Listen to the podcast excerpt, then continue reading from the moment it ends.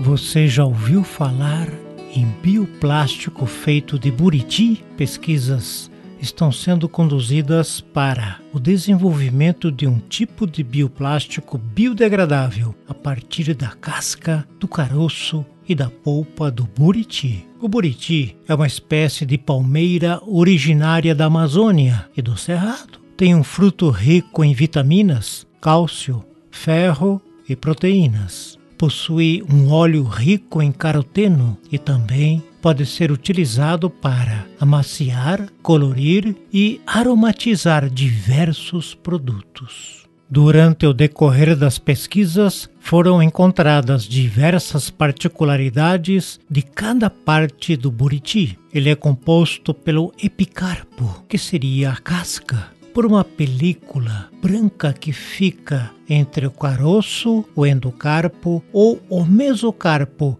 que é a polpa. Com as três composições foi possível desenvolver três materiais diferentes. Com o epicarpo é possível produzir um material mais resistente, um material que serve para revestimento de piso ou papel de parede. Já com o endocarpo, pode-se produzir um material menos resistente, parecido com o acrílico. No mesocarpo é possível produzir um biofilme, um material já bem mais fino, flexível, mais fácil de ser manuseado, que pode ser usado na produção de sacolas biodegradáveis. Depois da produção dos biopolímeros, as pesquisas avançaram para os testes de resistência, resistência química. As propriedades mecânicas também foram testadas e a capacidade de biodegradação no solo. Os produtos também são